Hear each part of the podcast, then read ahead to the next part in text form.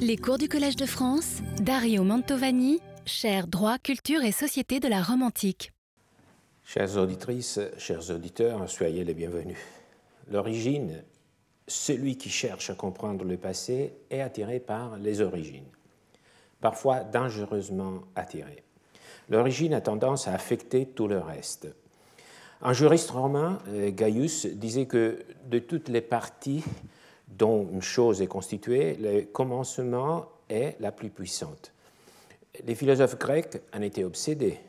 Pour eux, le principe, l'arché, est ce qui commence, mais également ce qui commande. Les astrophysiciens en quête du Big Bang en sont les successeurs. Qu'il y ait un fil, presque un destin, qui lierait les événements postérieurs au tout premier, ce n'est pas forcément le cas en histoire. Euh, je ne me lasse pas de dénoncer le risque de cette linéarité, de ce déterminisme. Même en, euh, mais en, suis-je euh, moi-même à l'abri? Au fond, tout mon cours de cette année pourrait être considéré comme un hommage aux origines. Si nous nous tournons vers le passé de l'équité, et de la justice, c'est parce que nous considérons la pensée ancienne sur l'équitas comme un avant qui influence en quelque sorte la pensée moderne qui lui succède. D'où vient cet engouement pour les origines? Il répond d'abord à un désir d'ordre dont je ne sous-estime pas l'importance, précisément parce que l'historiographie est un récit. Comme dans tout récit, il nous faut un point de départ et d'arrivée, une référence pour ne pas nous égarer notre fil d'Ariane. Mais il y a des sujets historiques pour lesquels le problème des origines prend une valeur toute particulière. Et c'est notamment le cas quand on étudie les rôles de l'équitas dans l'histoire romaine de la justice. Car les historiens répètent volontiers que l'équitas constituerait une valeur typiquement romaine, une valeur typiquement romaine. C'est comme si dans la culture et l'action des Romains, il y avait des plantes autochtones résistantes à toute interférence et mélange d'autres cultures. Et l'équitas en serait l'une des plus vieilles et sans cesse fleurissantes. Une idée discutable, me semble-t-il, notamment dans le domaine de la justice, qui est par définition un champ ouvert au contact. C'est la fonction de la justice de régler les contacts. Il suffit de penser, le nom évocateur lui aussi, au droit des gens. Le droit est de fait donc un domaine qui a été, tous les reconnaissent, très influencé par les idées reçues de la philosophie, de la rhétorique grecque et hellénistique et aussi de la pratique. Euh, étrangère par rapport euh, euh, à Rome. Cette idée de l'autochtonie de l'équitas, il ne faut quand même pas l'écarter totalement. Il faut plutôt la refaçonner en se demandant quelle influence la pensée grecque a eue sur les idées romaines. Pour faire cela, il serait effectivement fort utile de connaître les commencements de l'équitas à Rome pour ensuite pouvoir les comparer avec ces inflexions, euh, voire ces transformations postérieures. Nous voilà donc ramener une question d'origine sous une autre forme. Mais l'un des problèmes des historiens aux prises avec le début de quelque chose réside dans le choix de ce début.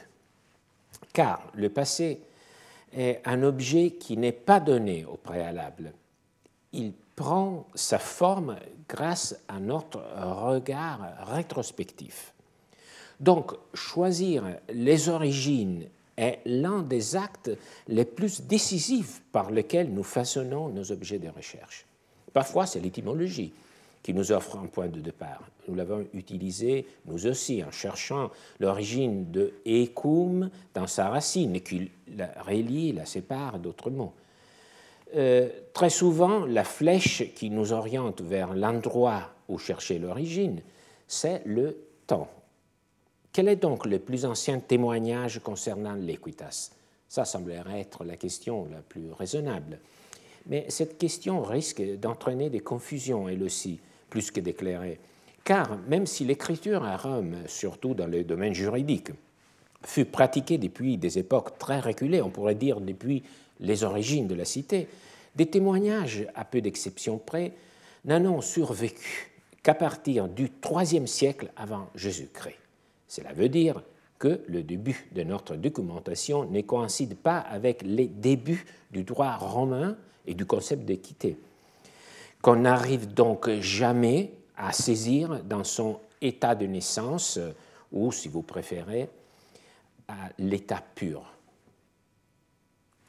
Cela dit, quel est le premier témoignage, non pas absolu, mais qui nous est parvenu de l'Equitas Il ne s'agit pas d'un test juridique ou littéraire, mais d'un objet, une tasse, ce pocolum, ce gobelet à boire, à décor peinte, estampé en céramique vernissée noire, que vous voyez ici.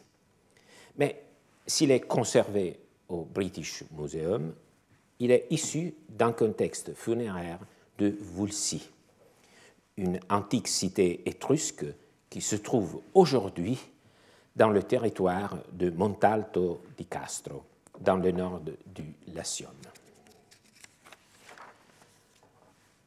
Sur le fond du gobelet est peinte une bande végétale continue de couleur crème au centre, quatre rosettes incomplètement estampées. Une inscription peinte indique Aesesiae, pocolum. Si pocolum veut dire gobelet, le nom Aesesia n'est pas connu autrement. Certains pensent qu'il s'agit du nom du propriétaire de la coupe ou qu'il fait référence au peuple d'Ézèque equi en latin, un peuple italique du nord-est du Latium antique. Mais il est plus probable que Aesesia soit le nom de la divinité à qui le gobelet a été consacré. Car, même si cela demeure une hypothèse, on connaît un certain nombre de pocula deorum tout à fait similaires des petits vases qui se diffusent à partir du IIIe siècle avant Jésus-Christ, et c'est aussi la date de notre tasse, et qui portent normalement l'inscription peinte Pocolum, suivent du nom du dieu au génitif. C'est donc une vase à boire, probablement conçue du point de vue de la divinité qui reçoit l'offrande, la libation, donc celle qui va boire dans ce gobelet.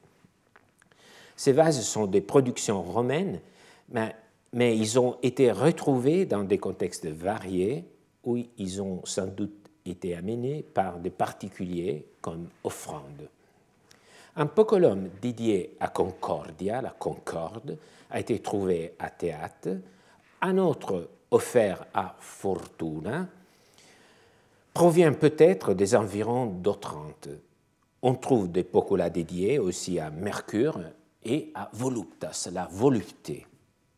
Si l'on tient compte de ces parallèles, il faut conclure qu'il s'agit d'une tasse dédiée à Essesia, c'est-à-dire une forme archaïque d'equitas, comprise comme personnification, comme une divinité qu'on s'imagine boire dans cette tasse. Donc le terme Aesesia, c'est une forme archaïque du mot equitas, selon cette interprétation. Quant à ce type de personnification, écoutons ce que Cicéron nous en dit dans son traité sur la nature des dieux.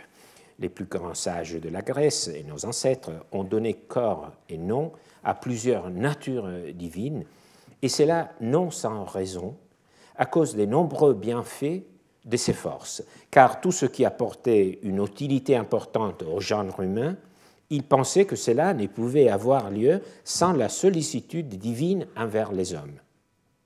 Parfois, la chose même à laquelle réside une certaine jouissance est appelée par un nom qui prend valeur de Dieu, comme par exemple Fides.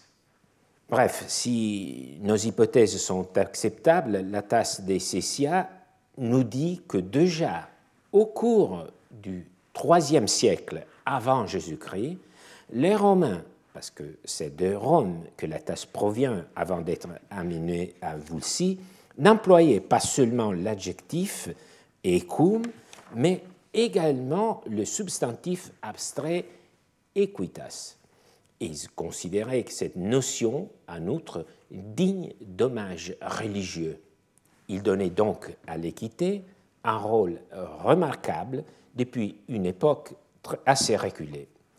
Pour rendre à cette pièce de céramique vernissée toute son importance, il faut prendre en compte qu'en revanche, dans les sources littéraires, le substantif n'est attesté que deux siècles plus tard, dans la rhétorique Arrhenius et les traités de Cicéron. Donc, si nous n'avions pas ces pocolum, nous aurions pu croire que les Romains étaient arrivés très tardivement à concevoir la notion abstraite d'équitas.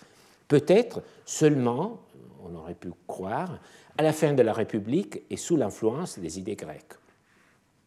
Avant de poursuivre dans l'analyse, permettez-moi de faire un rapprochement à la fois esthétique et lexical entre le pocolum et ses fossiles, qui a été nommé Poculus Finctes Poculum par un paléontologue du XIXe siècle qui évidemment connaissait à la fois les formes et son latin. Nous tournons maintenant vers les sources littéraires plus anciennes, un siècle presque après la date de la tasse, dans les textes juridiques et dans les textes littéraires, pour voir quel était l'emploi qu'on faisait du mot. Si j'ai été suffisamment clair jusqu'ici, vous aurez compris que dans les sources du deuxième siècle, nous n'allons pas retrouver le mot equitas, mais seulement l'adjectif. Mais justement, il faut garder à l'esprit notre tasse d'Essessia, j'ai failli dire, il faut la garder à nos lèvres. Elle nous rappelle que même si pendant quelques décennies le mot equitas disparaît des sources que nous possédons, les Romains de l'époque de Plaute connaissaient déjà depuis au moins un siècle la notion abstraite. Je le souligne à nouveau car cela donne plus de cohérence aux occurrences éparses que nous allons lire.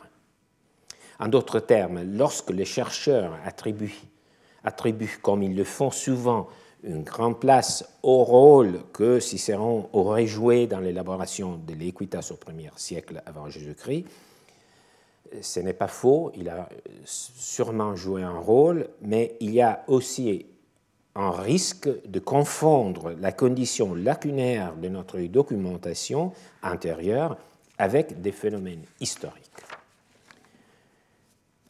Donc, comprendre le manque de euh, documents comme un manque d'élaboration contemporaine, ce qui n'est pas le cas.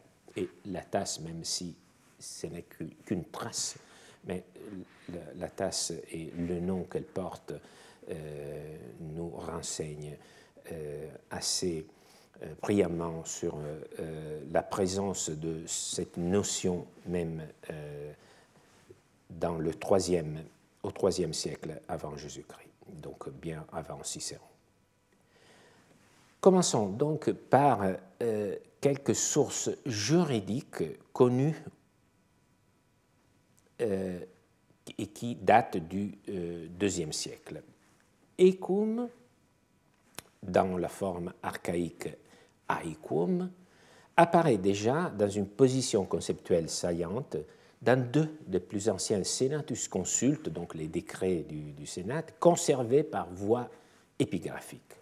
D'abord, dans le Senatus Consulte de, sur les, concernant le bacchanal, des bacchanalibus, de 186 avant Jésus-Christ, qui interdisait les associations organisées pour célébrer le culte du dieu Bacchus, perçu comme un élément dangereux pour la cohésion politique religieuse de Rome.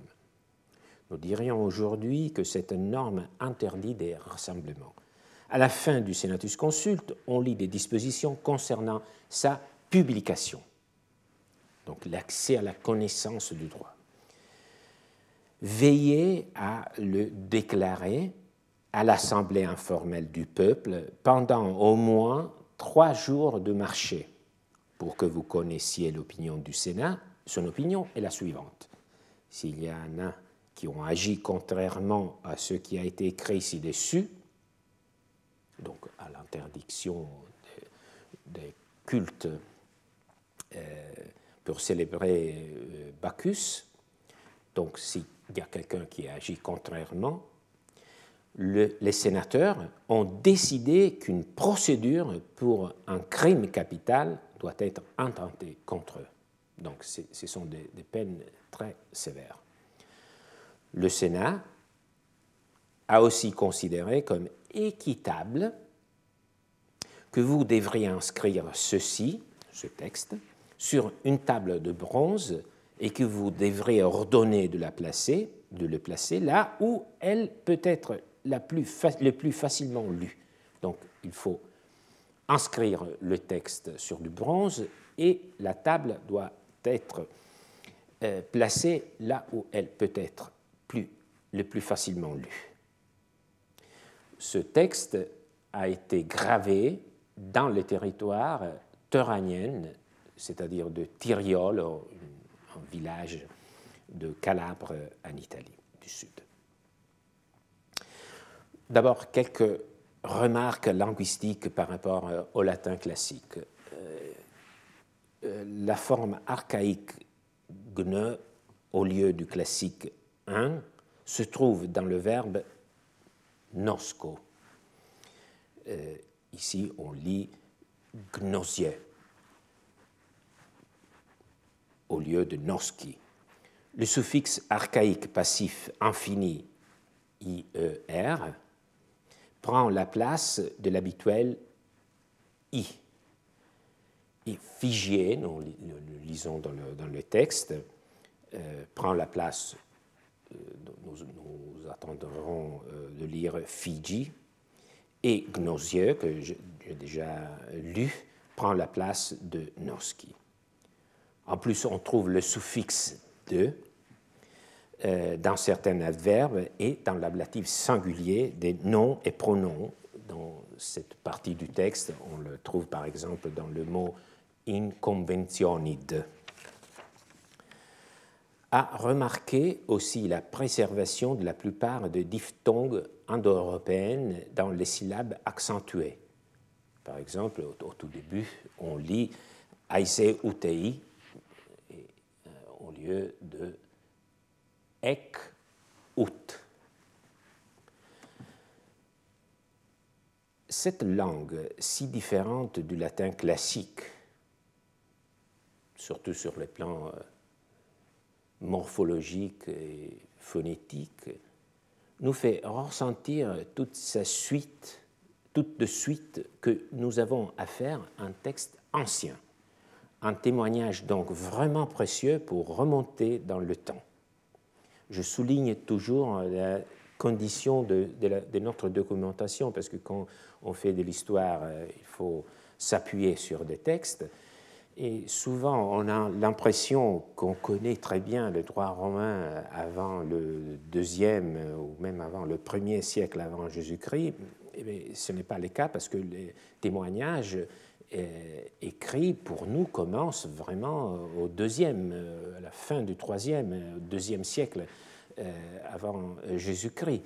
Et euh, les inscriptions que nous, sommes, euh, nous allons lire sont vraiment au tout début de notre documentation. Donc, il y a toujours ce risque de, de comprendre l'état de la situation de notre documentation comme si elle correspond effectivement à la présence ou à l'absence de certains phénomènes. Il faut donc vraiment essayer de comprendre, je l'ai fait par ce biais un peu de comparaison linguistique, de comprendre que parfois nous avons affaire avec des textes qui sont beaucoup plus anciens par rapport à ceux que normalement nous, nous lisons, mais il ne, s'agit que de traces vraiment minces. Euh, dans cette disposition, euh, dans cette disposition du Sénat, le terme equum, équitable, qualifie la décision euh, des sénateurs de faire graver le texte de leur décret sur une table en bronze. Ce sont les communautés italiques destinataires qui devront la faire fabriquer et l'afficher dans un endroit et à une hauteur où l'on puisse aisément la lire. Dans ce cas, c'est une communauté de Calabres, les Torani, aujourd'hui Tiriolo, qui affichait les textes. Il s'agit donc d'une procédure de publicité du texte. Il y a une relation entre ECUM et la connaissance des normes par leurs destinataires. Ceux qui sont destinataires des normes et sont même punis en cas de transgression, la peine de mort, doivent y avoir accès, en principe tout à fait équitable. Une autre occurrence du mot dans un texte juridique officiel du IIe siècle avant Jésus-Christ se trouve dans le Senatus Consult de Tiburtibus, qui date probablement de 159 avant Jésus-Christ. Tout comme le décret sénatorial concernant les bacchanales que nous venons de commenter, il s'agit plus précisément d'une lettre d'un magistrat romain qui informe une communauté alliée de Rome du contenu d'un Senatus Consult. La lettre du prêteur Lucius Cornelius Lentulus Lupus est adressée à la ville de Tibur, Tivoli, une ville de la province de Rome dans la région du Latium euh, d'aujourd'hui. Je lis le texte avec vous. Lucius Cornelius, fils de Cneus, prêteur, a consulté le 5 mai, date importante, le Sénat qui était assemblé près du temple de Castor. Aulus Manlius, fils d'Aulus, Sextus Julius, le prénom euh, du père euh, se trouve dans une lacune, Lucius Postumius, fils de Spurius, ont été présents lorsqu'on a mis par écrit le décret du Sénat qui suit. Maintenant, nous lisons le texte du Sénat qui avait été euh, mentionné par euh, le prêteur euh, au début. Le Sénat, citoyen de Tibur, a pris en considération, comme il était équitable, ce que vous avez, lui avez exposé, ainsi que vos justifications. Nous aussi, nous avions reçu sur ces faits des rumeurs conformes à ce que vous dites avoir vous aussi entendu. Nous ne pouvions pas nous persuader que la chose fût ainsi, parce que nous savions n'avoir pas mérité de vous telle conduite et qu'il n'était ni digne de vous, ni utile pour vous et pour votre communauté de vous comporter de la sorte. Depuis que le Sénat a entendu ce que vous venez de lui dire, nous nous confirmons de plus en plus dans notre première opinion qu'il n'y a eu dans cette affaire aucune faute de votre part. Et puisque le Sénat vous considère justifié à cet égard, nous pensons, ce que vous devez penser aussi, que vous le serez également auprès du peuple romain. C'est un texte mystérieux, plein d'une sombre suggestion, mêlant langage diplomatique à d'effrayantes menaces. Tout ce que nous savons de l'épisode est tiré du texte lui-même. Il n'y a pas d'autre source qui éclaire le contexte. Nous sommes au milieu du deuxième siècle avant Jésus-Christ, probablement en 159. À Rome, sur le forum, près du temple de Castor, un magistrat romain fait entrer devant les sénateurs les ambassadeurs envoyés par la ville de Tivoli, une ville latine à une trentaine de kilomètres de Rome. Formellement, il s'agit, cette ville est un État indépendant et allié de Rome. Dans le fait, ce n'est déjà qu'une ville satellite. Tout l'enjeu du document est dans cette disproportion. Rome, à cette époque, a déjà vaincu les Carthaginois et elle est en train de conquérir la Grèce.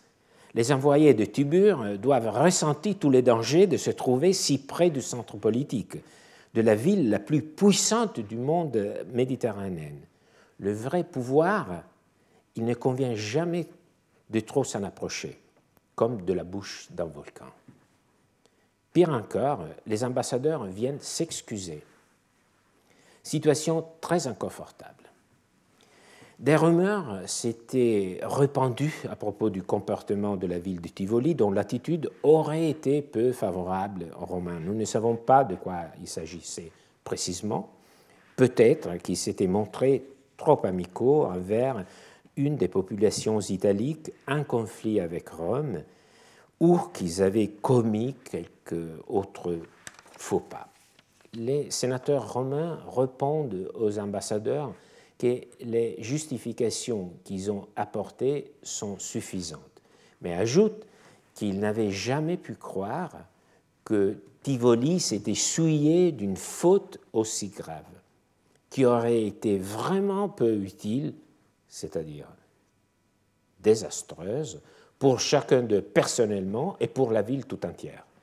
Dès qu'il les pardonne, il les menace donc. Le Sénat sur un mode agressif-passif, emploie un expédient rhétorique, la prétérition. Dire quelque chose tout en faisant semblant de ne pas la dire.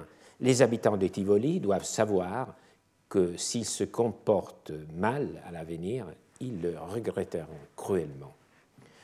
Dans ce cadre, Ecum qualifie la démarche du Sénat qui consiste à écouter les justifications des ambassadeurs.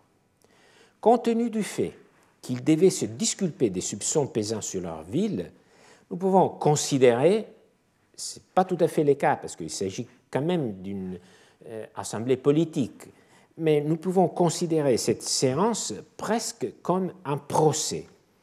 La ville de Tivoli est sous accusation et quand il y a une accusation, il est équitable d'entendre la défense de l'inculpé. Cela ne nous étonne pas que les sénateurs aient choisi les mots ecum pour exprimer ce principe, car ecum contient l'idée d'un équilibre, d'une réciprocité entre accusation et défense, le principe qu'on nomme aujourd'hui encore du procès, du procès juste et équitable.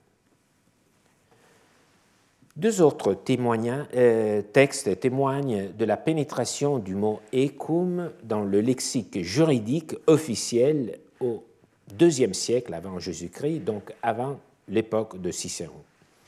Il s'agit d'un arbitrage rendu à Rome en 117 avant Jésus-Christ par deux magistrats nommés Quintus et Marcus Minucius à la suite d'une enquête de terrain dans la Ligurie génoise ce document, euh, on l'appelle la Sententia Minuciorum.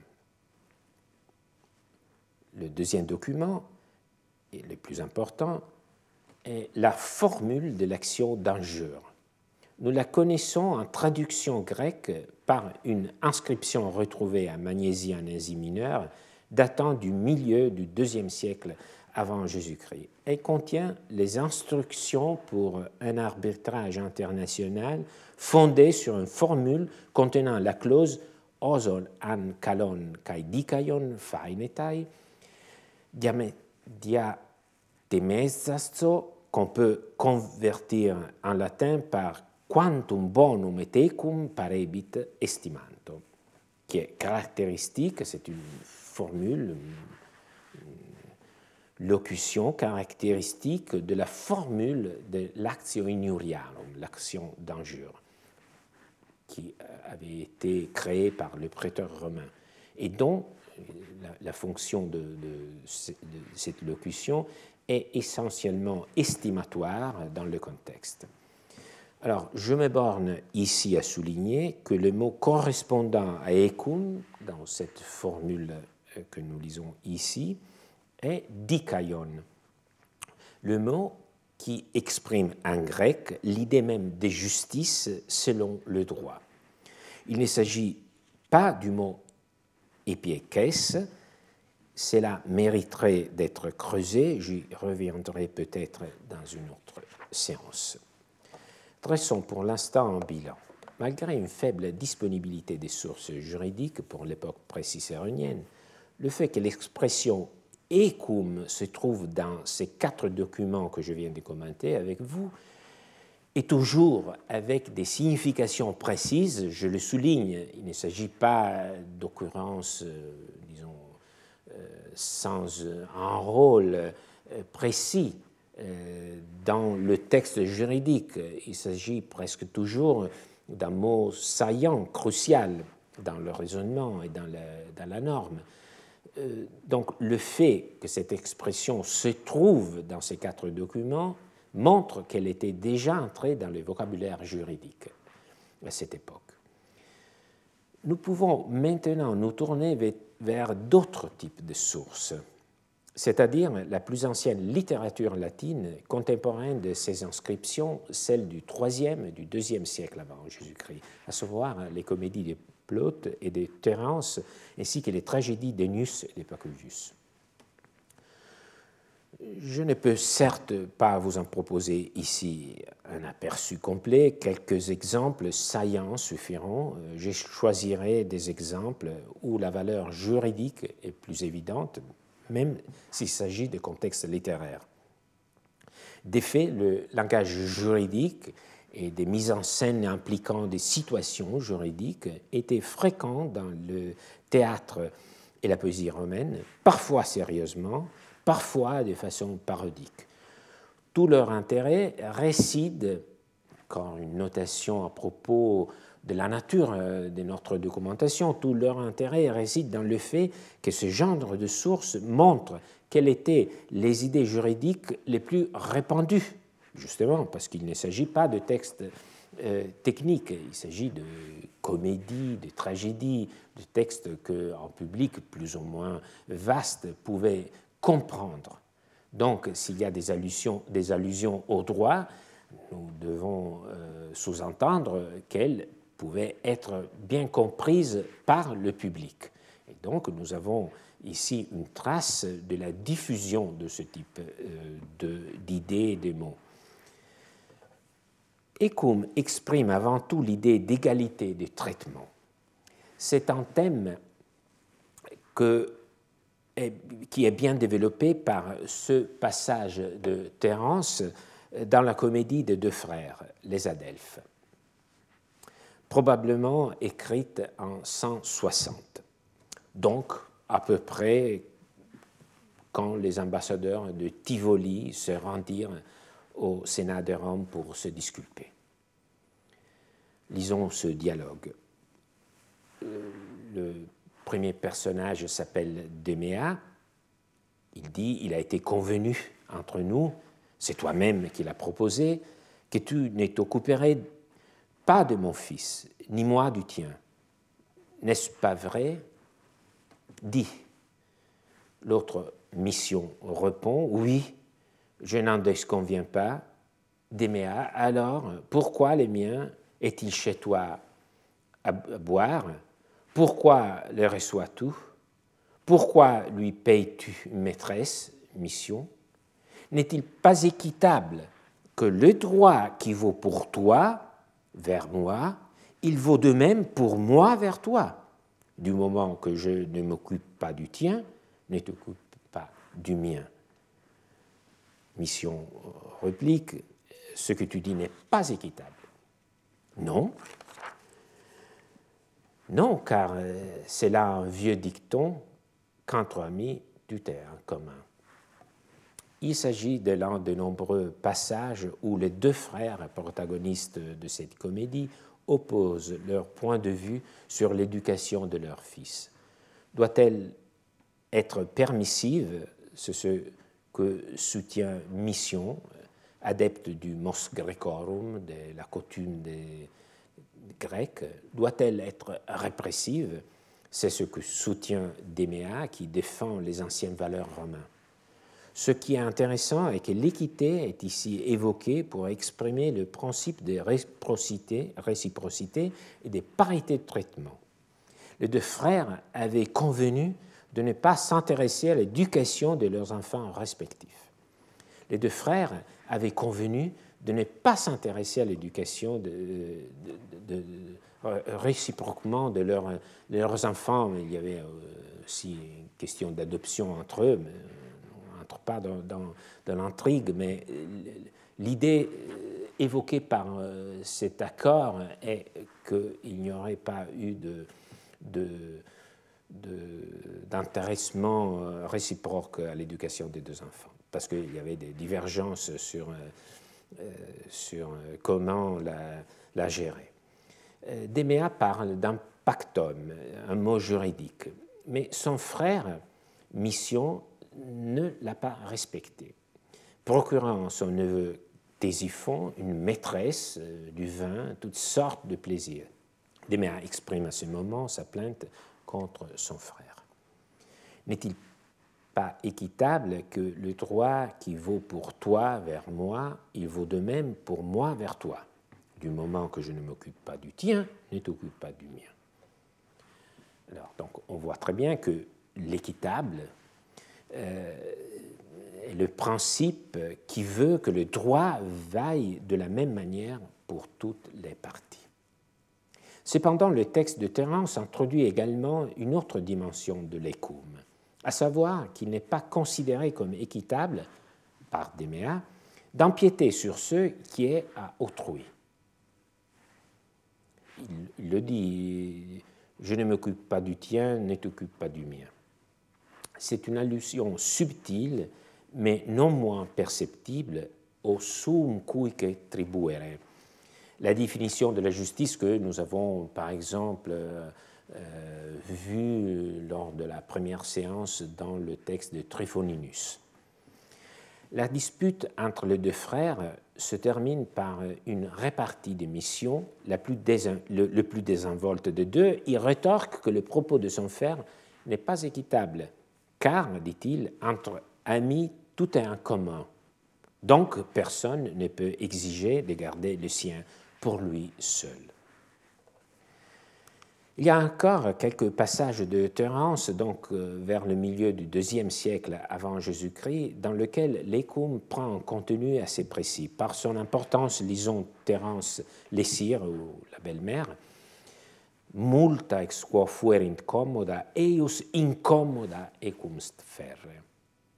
La prostituée Bacchis fait référence au fait qu'après avoir bénéficié des avantages de leur relation, il doit accepter le mariage de son amant avec une autre femme. Le principe du lien entre avantage et inconvénient est repris dans des textes juridiques plus tardifs. Ce n'est pas seulement qu'il est repris, mais je dirais même que c'est un des principes fondamentaux du raisonnement des juristes romains. L'idée qu'il faut qu'il y ait un équilibre entre avantages et inconvénients. nous pouvons lire un exemple ici dans un texte d'Ulpien. L'équité veut que les fruits de la dot appartiennent au mari. En effet, puisqu'il doit soutenir les charges du mariage, il est équitable qu'il perçoive aussi les fruits. Donc, vous voyez, un équilibre économique. On pourrait continuer dans ce recueil des textes qui montrent non seulement la diffusion du mot comme dans la littérature latine du IIe siècle, mais aussi le fait que le poète lui attribue un contenu assez précis. Donc cela veut dire que pour le public, Ecum évoquait des principes assez précis. Donc pour euh, les rappeler, nous avons vu que Ecum fait référence au principe de la connaissance, de l'accès à la connaissance des normes juridiques. On ne peut pas être puni pour une transgression à une norme qu'on ne connaît pas, donc on l'a vu dans le Senatus Consulte de Bacchanal. Euh, cela fait référence au principe du juste procès, c'est-à-dire qu'il faut que euh, l'inculpé soit écouté, qu'il y ait un équilibre entre défense et accusation. On l'a vu euh, dans euh, la formule des actions d'injure où il exprime une sorte de principe économique d'évaluation. On l'a vu ici à propos de cette idée de réciprocité euh, entre, et d'équilibre entre les avantages et les inconvénients. Et je souligne qu'il s'agit vraiment ici d'un principe fondamental du, droit. Mais je souhaite euh, terminer notre cours d'aujourd'hui par une remarque plus générale. Parmi les historiens du droit, là c'est un point historiographique assez important, est répandue l'interprétation selon laquelle au IIe siècle de Rome, la présence de Ecum indiquerait la scission croissante entre deux sphères juridiques, entre ius, le droit, d'une part, et ecum, l'équité, de l'autre part. Les droits, avec son formalisme archaïque, entreraient en tension avec l'ecum, dont le prêteur serait le seul défenseur. Cette interprétation est simpliste, elle est séduisante parce qu'elle est simpliste, et elle n'est pas étayée par les sources. Pour comprendre qu'il n'y a pas de contraste, mais plutôt une convergence de valeurs entre ecum et tius, il suffit de nous tourner vers ce passage de du, de la comédie Sticus. C'est un passage burlesque où deux amis sont en train d'établir les règles d'un pari. L'un d'eux dit Celui de nous deux qui ne se conformera pas aux règles sera à l'amende d'un bon verre. L'autre répond Tu as établi un bon droit, bonum ius dicis, je souligne que ius dicere, c'est une locution juridique technique, d'où vient notre mot juridiction, ius dicere. Tu as établi un bon droit. Quand quelqu'un demande quelque chose d'équitable, il faut qu'il l'emporte. C'est-à-dire, comme tu as proposé euh, une règle qui est euh, bonne, euh, je l'accepte. Donc il est équitable d'accepter une règle, euh, une, règle raisonnable. Alors ce petit passage n'a en soi rien de mémorable ou d'éclatant, sauf qu'il nous montre que dans l'esprit d'un auteur qui écrit pour le grand public en 200 avant Jésus-Christ, il n'y a pas de contraste mais plutôt une convergence de valeurs entre ecum et tius, évidemment lorsqu'il s'agit d'un bonum ius, bon droit. Mais parfois, ce sont des vers bien plus beaux qui nous font entrer dans la pensée juridique plus ancienne.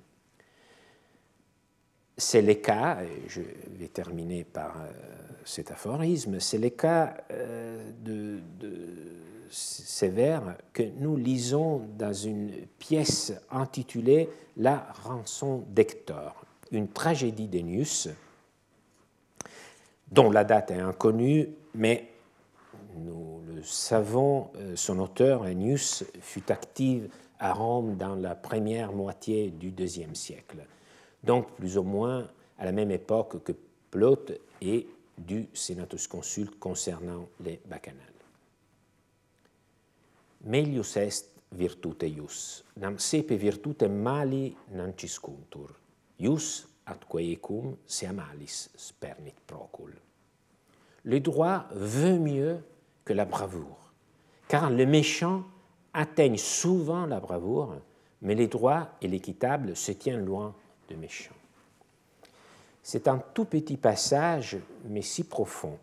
Il s'agit probablement, dans son contexte originaire, des mots que Priam, le roi des Troies, adresse à Achille qui avait tué son fils Hector.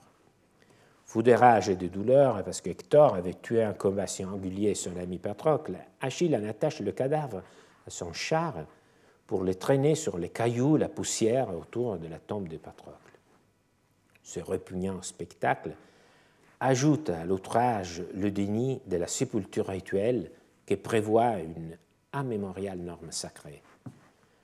Les rois Priam, ou plutôt le père d'Hector, nous les voyons ici avec l'épouse d'Hector, euh, sa belle-fille, dans un tableau de Padovanino, peintre euh, du baroque italien, peintre vénitien. Alors le roi Priam décide de se rendre au camp d'Achille, seul et sans armes, mais avec une riche rançon d'or et d'argent, et de la lui offrir en échange du corps d'Hector. Une scène mémorable qui a d'ailleurs inspiré, outre ce tableau de Giambattista Cipriani du XVIIIe, a inspiré l'envoûtant roman de David Malouf intitulé justement Une rançon. Ce petit passage est donc le moment culminant du discours du Priam, qui, qui essaye d'attendrir le guerrier. Priam explique à Achille que la force, la bravoure, la virilité, si on s'en tient à l'étymologie du mot virtus, qui vient de vir, dont Achille a fait preuve, n'est pas ce qu'il y a de meilleur pour un homme. C'est les droits et l'équité qui font un vrai homme, donc donner la sépulture à son ennemi mort. Vous voyez ici encore une fois que pour les Romains, il n'y a pas d'opposition entre droit et équité. Nous l'avions vu aussi dans notre cours Didier au père qui souhaitait venger sa fille violée. Ce n'est pas comme dans l'Antigone de Sophocle, mais pour tout dire, celle d'Ennius était aussi l'idée de Socrate. C'est un passage très émouvant, mais aussi précieux pour notre enquête, car il nous dit que droit et équité sont des valeurs consonantes et non les témoignages d'une époque dans laquelle leur opposition se serait manifestée. La dernière partie de Verdenus, si je ne me trompe pas, euh, a été reprise plus tard par Cicéron dans son traité sur les lois. En effet, ce qu'aiment tous les hommes de bien, c'est l'équité elle-même, les droits lui-même. La convergence ne pourrait pas être plus claire. Ces vers nous présentent également l'idée que le droit s'oppose à la force. Il ne s'agit donc pas, comme certains philosophes grecs le prétendaient, de règles imposées par le plus fort, bien au contraire. Il s'agit de ce qui rend l'humain très humain. L'équité en est la valeur de fond. Cela ne nous surprend pas.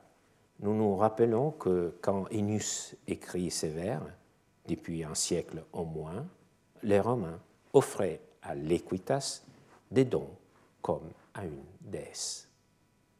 Je vous remercie pour votre attention et j'espère pouvoir vous retrouver d'ici une semaine.